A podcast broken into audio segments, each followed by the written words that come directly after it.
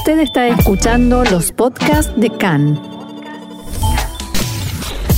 CAN, Radio Nacional de Israel. Dos de la tarde, 21 minutos aquí en la ciudad de Tel Aviv. Y vamos a profundizar un poco más en esta información que veníamos dando sobre este acuerdo entre Israel y Emiratos Árabes Unidos. Vamos a tratar de comprender mejor los alcances de este nuevo acuerdo, de este anuncio, y para eso tenemos hoy la valiosa ayuda del profesor Alberto Spektorovsky del Departamento de Ciencias Políticas de la Universidad de Tel Aviv, que ya está en línea con nosotros. Alberto, shalom y bienvenido una vez más acá en Radio Nacional de Israel. Eh, buenas tardes a todos ustedes. Un gusto realmente. Y la primera pregunta es, ¿cómo cambia el Medio Oriente a partir de este acuerdo entre Israel y Emiratos Árabes Unidos, que se dice que es un acuerdo de paz, pero bueno, no había guerra en realidad? Claro, sí, exactamente, no había guerra, pero este, sí, los parámetros de los que se habla son ciertos entonces sí va a cambiar este eh, va a cambiar en, gran forma. Primero de todo, obviamente que eh, como todos entendemos, el axioma que, eh, que teníamos antes, que era que acuerdos o profundizar relaciones con los países árabes sucedería luego de arreglar el problema palestino, bueno, ese axioma si esto se da, quedó absolutamente muerto. La iniciativa árabe de paz. La iniciativa árabe de paz, claro, exactamente. La iniciativa árabe de paz que se había cerrado justamente al concepto de que el, lo primero que se hace es arreglar el problema palestino. Y la, el arreglo con el problema palestino este, invita o da lugar a el arreglo con el mundo árabe. Bueno, lo que hizo Netanyahu en este momento, si es que esto se da y sale así como se ve, entonces evidentemente romper ese axioma, ¿no? Este, que, que es muy, muy, muy importante. Sin duda. Bien, y, y, respecto a, digamos, ampliando el foco de, de lo que es Israel, eh, ¿cómo cambia Medio Oriente en el equilibrio de fuerzas con Irán, eh, con el eje que sigue a Irán y eh, con Israel ya abriendo un frente nuevo? Bueno, este, eh, eh, acá, acá queda bastante claro que eh, los países del Golfo Pérsico, especialmente los Emiratos, tienen una, una gran tendencia o pretenden tener la ayuda de Israel y de los Estados Unidos justamente en ese frente contra Irán. A e, ellos justamente, no es digamos que yo no quiero entender esto como que fuese una cuestión de gran amor hacia Israel incluido dentro del arreglo está que Israel o los Estados Unidos le tienen que proveer de eh, armas importantes este, de primerísima línea a los Emiratos. Eh, no sé cómo eso se va a hacer operativo y no sé de qué medida también Israel estará dispuesto a eso. Pero de cualquier forma, la visión de qué es lo que va a hacer Irán y la visión de tener enfrente a Irán como un enemigo común fue fundamental para este arreglo, que básicamente era también toda la, idea, o si lo quieren llamar así, la ideología básica de Netanyahu.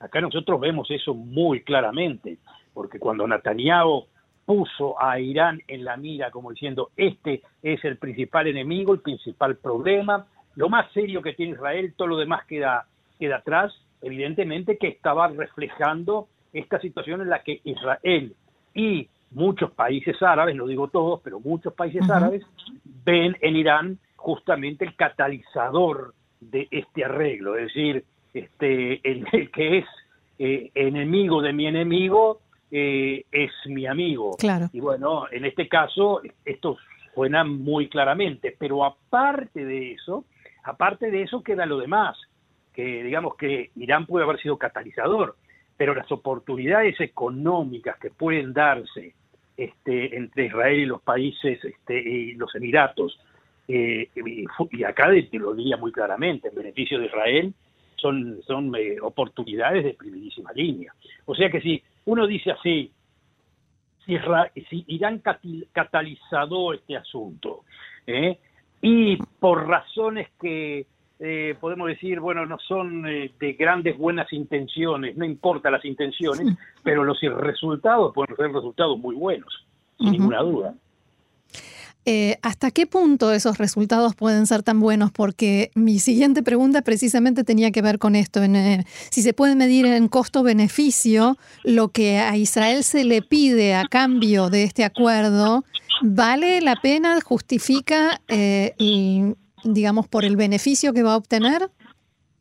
Bueno, e, e, esa es una pregunta muy importante porque tiene que ver eh, bastante con la ideología del que la pregunta. O sea, si en estos momentos nosotros estamos hablando con gente del partido Kadima, eh, o sea, de lo que podríamos llamar como la derecha más profunda de Israel, eh, evidentemente que este arreglo es un arreglo que, que es malo, sencillamente malo. ¿Por qué? Porque ellos tenían entendido de que en el plan de paz, supuestamente de paz que había propuesto Trump, este, la condición era la soberanía, aplicar el, punto de la soberanía, que es un punto esencial, era como decir para ellos en este momento la soberanía, al aplicar la soberanía a los territorios, ¿no? O a la parte de los territorios que estaban dentro del plan de Trump eh, incluidos. Entonces, si, este, si, si Netanyahu vende el concepto de soberanía por un arreglo que lo podemos llamar comercial o estratégico con los Emiratos, eso obviamente no sirve. Lo que pasa es que Netanyahu eh, no, no entendió desde un principio que eh, la aplicación de soberanía en los territorios no iba a funcionar. Eso, eso ya estaba fuera del partido antes de hmm. empezar con el arreglo con los Emiratos. Lo que hizo Netanyahu, y en este caso la verdad que bastante inteligente, es vender un producto que no existía al precio de oro, nada más. Es decir, en ese esquema el, el arreglo eh, yo creo que es beneficioso para quién? Para todos aquellos que no ven la, digamos, la eh, o la colonización, o por lo menos que no ven la aplicación de soberanía en territorios de Judea y Samaria, como algo esencial e inclusive como algo perjudicial. Si uno lo ve desde esa perspectiva, entonces puede perfectamente decir, bueno, el arreglo, el arreglo es bastante fantástico, sí. Seguro. Ahora está, como ya te digo, el problema este, que es un problema bastante importante, que lo mencionó, eh, que lo mencionaron muchos, que es saber qué se esconde en el traspaso de armas o el arreglo este, militar que tiene que funcionar de alguna forma u otra con traspaso de armas de Estados Unidos, armas de primera línea. Eso este, es algo que está por verse y eso sí puede ser un punto este, bastante espinoso que yo creo que eh, este, se puede limar eh, pero bueno, eso es un punto que hay que ver.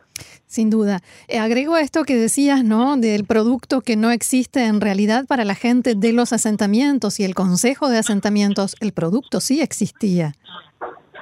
Claro, no, seguro. Eh, para, los, para la gente de los asentamientos, esta era una oportunidad, la oportunidad del siglo, si lo queremos decir así, tener con un gobierno de los Estados Unidos como Trump, que ellos suponían de que no le había dicho no al, al, a, la, soberanía, a la aplicación de la soberanía israelí a territorios que este, ellos consideran como, como parte integral del sueño sionista y del sueño israelí. Eh, yo creo que obviamente Netanyahu entendió eso desde el principio. Y acá entra este detalle dentro de lo que este, mucha gente en Israel considera, que es que que Netanyahu miente, engaña, este, engaña a unos y engaña a otros.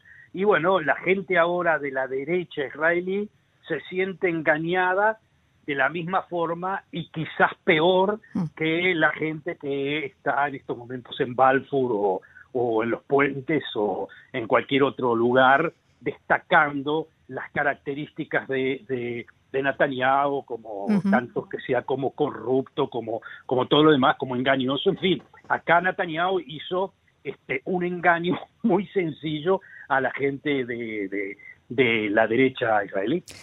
Ahora, desde tu experiencia profesional, conoces muy bien Estados Unidos y mi siguiente pregunta tiene que ver con eh, lo que sucedió en el Consejo de Seguridad de Naciones Unidas, que tiene que ver también con lo que veníamos hablando, porque se relaciona con Irán y este rechazo a la propuesta norteamericana de extender el embargo de armas a Irán. Sí, bueno, claro, eso, ese, es un problema muy serio y muy grave, este, pero que viene de del arreglo, de supuestamente del arreglo que iba a cortar el proceso nuclear en Irán. Eh, eh, digamos que en las promesas de, Obama era de que este, firmado ese tratado se iba a romper el embargo eh, y ese embargo se iba a romper en el 2020, o sea, en octubre del 2020. Ahora, ¿qué es lo que sucede? Bueno, Estados Unidos se retiró del tratado y entonces los demás que aún están eh, envueltos en el tratado, también Rusia, China, en fin, etcétera, etcétera, y los países de Europa también, este, eh, dicen, bueno, retirado del tratado, no hay cambio del tratado, el tratado sigue igual que antes, es decir, hmm. este, se termina el embargo. Ahora, este, e, eso es un punto eh, de mucha, de mucha importancia, y obviamente ahora cuando Estados Unidos lo quiere cambiar, Israel también, este, y los demás países este, no quieren cambiarlo. Y yo creo que Israel lo ve eso realmente con un con gran seriedad. Esto puede llevar a consecuencias mayores. ¿Qué nos dice eso sobre la situación de Estados Unidos en Medio Oriente? Eh, a ver, Estados Unidos, la política de, Cuando decimos Estados Unidos, nosotros tenemos que decir en estos momentos la política de Trump, ¿no? Este, que puede cambiar, como ya sabemos, en noviembre puede ser otro Estados Unidos lo que tengamos en noviembre, ¿no?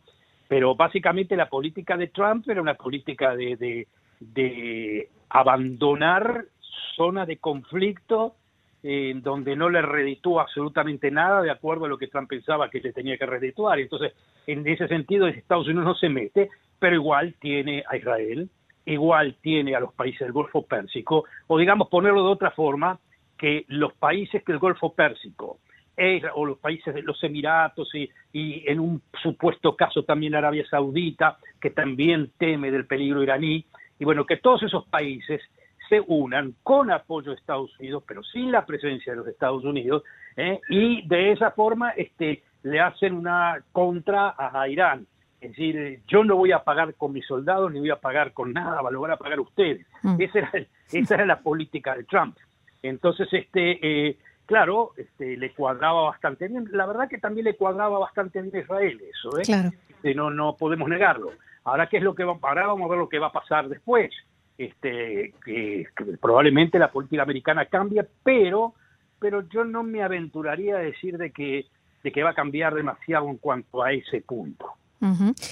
¿Cuánto le importa al votante norteamericano este logro diplomático internacional de Donald Trump? ¿Puede llegar a tener alguna mínima influencia en su pobre campaña electoral? Se lo digo con un categórico no, nada, absolutamente. Lo que está, el público americano está preocupado en estos momentos por eh, la pandemia y por la cuestión económica. Es eh, pura y exclusivamente eso.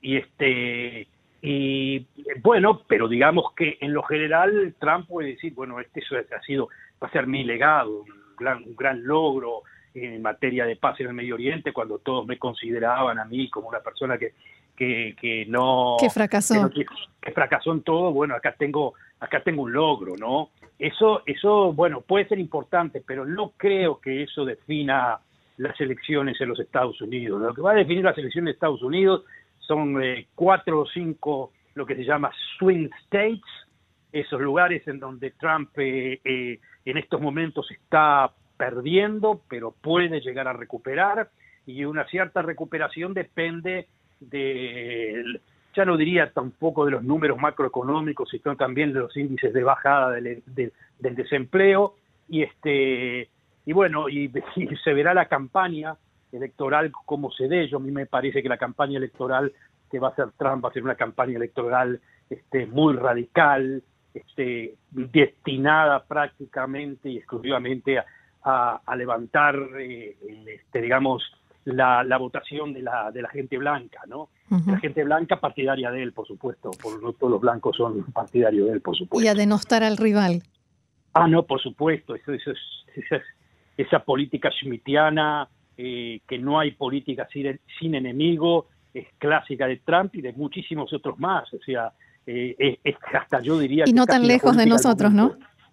Eh, eh, bueno, Netanyahu lo hizo lo llevó a cabo muy, muy claramente también, sí, sí, sin ninguna duda. Muy bien, profesor Alberto Spektorovsky del Departamento de Ciencias Políticas de la Universidad de Tel Aviv, muy claro como siempre y muchísimas gracias eh, por este diálogo con nosotros aquí en Cannes y será hasta la próxima. Será hasta la próxima, muchísimas gracias a ustedes. Shalom. Shalom, shalom.